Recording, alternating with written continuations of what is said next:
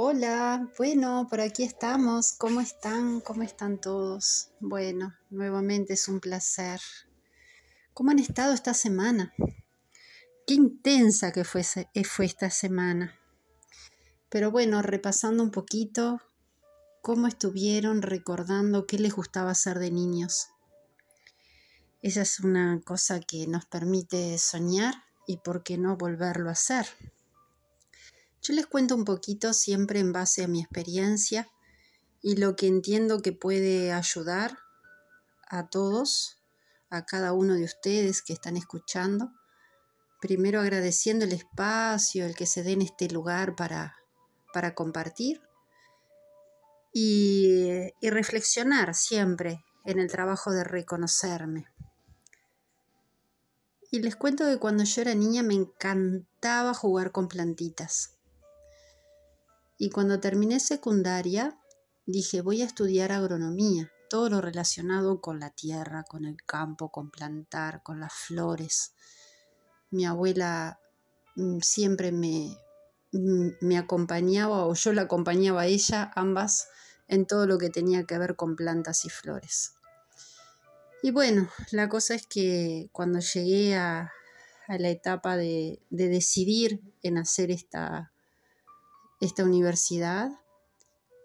Eh, logré inscribirme, pero no pude eh, más que hacer un semestre porque no me daban los tiempos. Mi vida iba por otro lado y tenía que, ponerme a trabajar rápido y no, no me daba, no, no, no me daba la vida, no me daban los tiempos. Entonces fue algo que quedó como, como en el costado, ¿no? Y eso, el comentario viene para que ustedes vean cuántas veces sacrificamos cosas, pero que siempre es tiempo de poder volver a intentarlo. Porque les cuento que fueron pasando, fue pasando el tiempo y siempre me quedó eso de poder trabajar con plantitas. Y en este afán de, de ir encontrando herramientas para yo estar sana y sentirme bien, empecé a trabajar sin querer, como complemento a, mi trabajo cotidiano en homeopatía. Empecé a conocer de una planta, de la otra, pero ya desde la visión de adulto, ¿no? ¿Para qué servía una? ¿Para qué servía la otra? ¿Cómo funcionaban las tisanas, los tecitos? Ese tecito que te da la abuela que todo lo cura. Y la diferencia con hacer tinturas, y al fin hoy, ya ha pasado unos cuantos años, me ocupo de hacer tinturas, fórmulas con plantitas que yo consigo, incluso que tengo en mi jardín, para conseguir las mejores fórmulas para ayudarnos tanto en las dolencias físicas como en las emocionales a través de flores, que también tengo de mi jardín una gran mayoría. Entonces, ¿por qué les cuento esto? Es porque siempre es tiempo de que a veces se nos cruza en el camino volver a reactivar esos sueños de la infancia. Y cuando son muy intensos, ¿por qué no? ¿Por qué no intentarlo? Y ahí viene también el cuento de que el otro día una señora este, me contaba y me decía, sí, sí, está bárbaro, Marian, pero mi casa siempre está llena de gente, no, no puedo, eh, o no me hago del tiempo, o siempre estoy haciendo, pero igual hago cosas que me gustan, pero no se sentía del todo satisfecha esta persona. Y entonces en la charla yo le conté que hay veces, a veces no, a ver, siempre es importante recordar que todo esto, cuando nosotros lo hacemos siempre de la misma manera, siempre obtenemos más resultados de lo mismo. Entonces, en el día a día, poder ver que, no quiero repetir esta historia mañana, que, tengo que intentar poder hacer cosas diferentes y cosas que me, den, que me den bienestar y agradecer lo que tengo. Entonces, en el agradecimiento, cuando me surge un pero, eh, hay un pero. Ahí está molestando esa palabra. Yo recuerdo este, que tuve una maestra también de Reiki que decía, cancelo, cancelo, cancelo. rectifico. Y, y yo no le entendía qué era eso. Y es tan sencillo como darme cuenta que el pero no deja de ser un pero. es como, como, como algo que molesta. Y ella me ayudaba a decir, fíjate con qué otra palabra podés usar eso. Y entonces cuando en vez de decir, pero mi casa está siempre con gente y no me hago de tiempo para hacer esto o lo otro, es decir, bueno, todavía eh, lo estoy intentando. Lo estoy intentando. Y siempre intentar y siempre buscar la forma porque es todo un adiestramiento. Es reconectar en el cerebro eh, una gimnasia nueva porque siempre lo hacíamos de una manera y estamos acostumbrados a hacerlo siempre de la misma manera. Pero si intentamos con palabras diferentes, intentar no es lo mismo que tratar. Lo intento, estoy haciendo mi mejor esfuerzo. Hoy soy mi mejor versión. y cuando llego a la noche me felicito porque logré hacer algo diferente. Entonces, volviendo a, a reconocer qué les gustaba hacer de niños, Fíjense si hay algo de lo que hagan en la actualidad, si no tiene algo que ver con aquello que les gustaba de niños, y si todavía siguen sintiendo ese mismo placer, ese gusto, de por qué no intentarlo. Hay muchos niños que les gustaba armar y desarmar cosas todo el día, y hoy día capaz que son técnicos reparando radios, computadoras, y arman y desarman o también los que estaban con, los bloquecitos de armar, capaz que hoy son constructores o arquitectos. Los que dibujaban, capaz que dibujan más y, y de diferentes formas. Simplemente es estar atentos a esas cosas que nos interesan. Lo importante es intentar, siempre es intentar. Otras de las cosas que también me pareció que hoy en este capítulo estaba bueno seguir hablando es de cómo nos sentimos con todo lo que nos sucede.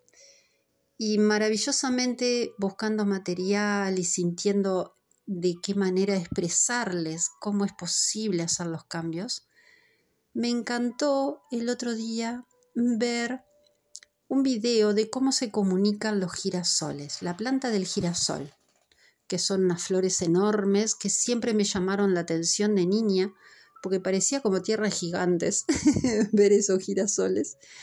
Y es maravilloso, gira sol. Ellos van buscando el sol. Se van moviendo según se mueve el sol.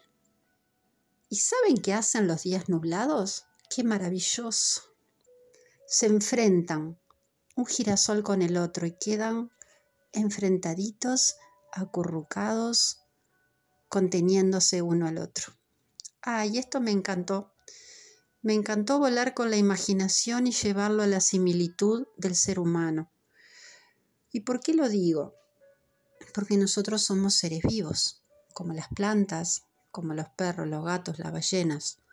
Somos seres vivos, que tenemos algo tan enorme como la mente que de alguna manera a veces nos, nos controla de tal forma que no nos permitimos ser tan naturales y sencillos como cuando no tenemos el sol nos podamos cobijar con nuestros queridos y sentirnos acompañados, contenidos. Y entonces esto me llamó mucho la atención, porque como podemos encontrar peros, que está bien, es normal, lo importante es darnos cuenta y hacer el cambio, lo mismo sucede en el entorno, en donde vivimos. Como el girasol que se oculta el sol y se enfrenta con sus pares, en nuestras casas o en el lugar de trabajo o en el ambiente donde nos movamos más tiempo en el día, más horas, está tan bueno ver cómo nos sentimos. ¿Estamos cómodos o no lo estamos? ¿Estamos todo el tiempo por obligación? Y bueno, creo que a todos nos ha pasado en la vida de tener tiempos de que a veces tenemos largas jornadas de trabajo y es la que hay, no hay otra. Pero este es el medio para llegar a nuestro fin. A veces es el caminito que tenemos que hacer. Yo cuando era niña me mm, sufría, sufría mucho, porque me, me, me complicaba yo sola preguntándome, ¿pero por qué tiene que haber gente que sufra? ¿Por qué tiene que haber gente que, que sea tan duro todo? Y en realidad eh, todo pasa. Y depende de cuánto tiempo queramos estar desde ese lugar. También importa que a veces es la apreciación de uno y no es tan realmente así. Ahí fue cuando mi mamá me consoló y me dijo, pero tienen que haber personas, no que sufran, ¿eh? pero sí que hagan trabajos este, de otra manera, porque esa persona capaz que tiene mucho que aprender de ese trabajo. Cuando estás largas horas en un trabajo, uno cierra ese ciclo cuando ya logró aprender por qué está donde está, para después poder llegar a otros lugares. No sé si me explico con esto, pero es como tan importante como si me toca barrer las calles. Qué maravilla, gracias por ayudarnos con esto. Y seguramente él, esa persona, de alguna manera está barriendo cosas simbólicamente que está limpiando todos los días Ahora, lo más importante es que pueda llegar a su casa y decir gracias porque tengo este trabajo y mañana tendré otro porque va a ir eligiendo. Nada es para siempre. Todo tiene sus etapas, sus momentos. Nadie es igual hoy de lo que fue ayer. Y todo depende de lo que creemos. Que si va a ser para mejor estar en otro lugar, de a poquito el destino se va a ir encargando de encontrar otro trabajo, otro lo que sea que tenga que ser. Por eso también entendí, pasado el tiempo, porque era una de las preguntas que escuchaba muy seguido, que ¿para qué tengo tantas materias en secundaria que no entiendo nada y que no tiene que ver una cosa con la otra? ¿Para qué me enseñan todo esto? Y ahí era cuando me explicaban, para que elijas tenés que conocer de todas las materias para que tú veas cuál es tu afinidad, con qué te sentís más cómoda, si con matemática, historia, música, arte, física, química.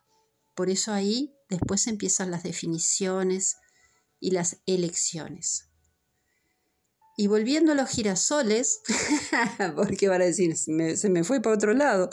No, vuelva a lo mismo todo es lo mismo, porque ahí es cuando nos conectamos y vamos descubriendo en el liceo, en este caso, de las distintas materias para elegir.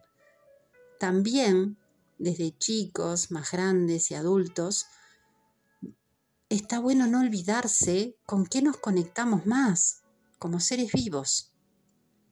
Si con la playa, el mar o, la, o el campo, la tierra. Ahí tenemos mucha agua. Pero son distintas épocas. ¿Cómo nos sentimos mejor en otoño, invierno, verano, primavera? Depende de cada uno de nosotros, nos sentimos diferentes en, las distintas estaciones. A unos les gusta más el campo, a otros más el mar. Y ahí si empezamos a hilar un poco más, decimos, bueno, están los cuatro elementos tierra, aire, agua y fuego. Y ahí quedan como la propuesta para esta semana que ustedes vean con qué se conectan más. Hay personas a veces que, que pueden estar muy cansadas, pero dicen, ay, pero yo me siento a escuchar el ruido del mar y ya me siento bien. Otras personas te dicen que se entretienen muchísimo con la tierra, con sus plantas, con las macetas. Otros, ay, déjame salir a caminar así siento el viento en mi cara. y otros tan sencillo como decir, ay, yo armo un fueguito y me siento un rato a descansar. Hasta puede ser la luz de la vela. Así que intentando unir todos estos audios, semana a semana, todo pretende en reconocernos, en ir despertándonos, en, en permitirnos cosas diferentes para que sucedan cosas diferentes. Y cuando no podemos intentar cambiar las palabras que usamos, que nos damos cuenta que nos están limitando. Es lo que nos hemos acostumbrado, pero ya dándonos cuenta es un gran paso para hacer la diferencia.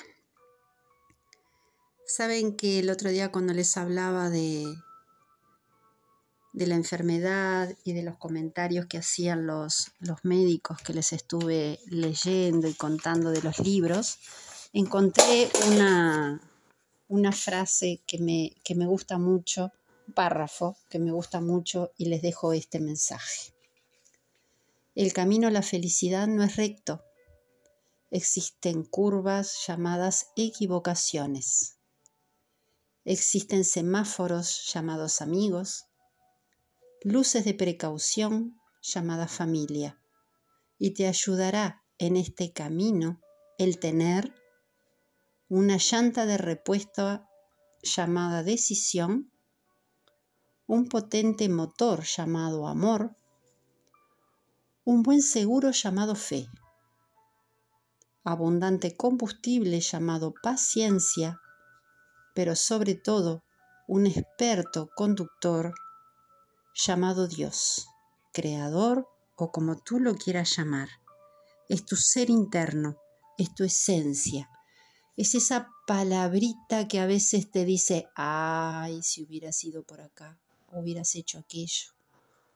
Eso que a veces nos surge y no nos permitimos darle lugar esa palabrita que, que siempre está, pero solamente a veces no la escuchamos. Así que les deseo la mejor de las semanas nuevamente y bueno, eh, compartan si les parece que es de utilidad y comuníquense. Colores y sonidos para el alma arroba gmail.com y los abrazo y hasta la próxima.